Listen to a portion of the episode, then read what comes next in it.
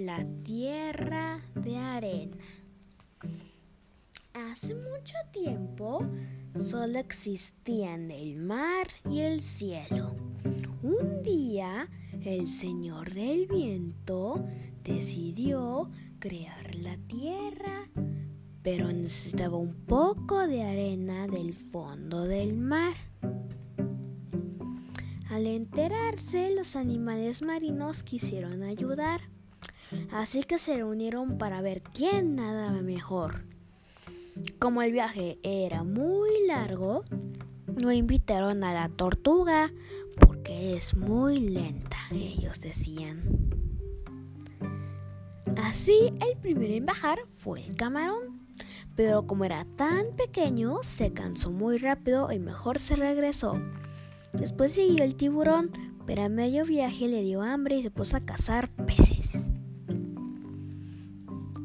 Tercer lugar, bajó el pulpo, solo que se aburrió y prefirió irse a jugar con el calamar. Por último fue la ballena, quien nadó velozmente, pero casi al llegar se quedó dormida. Total que ninguno logró llegar, subieron muy tristes a ver al Señor del Viento, pero vieron a la tortuga que se acercaba con mucha prisa.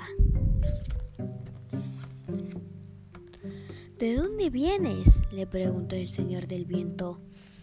Traía la arena, pero se me cayó, contestó con tristeza la tortuga.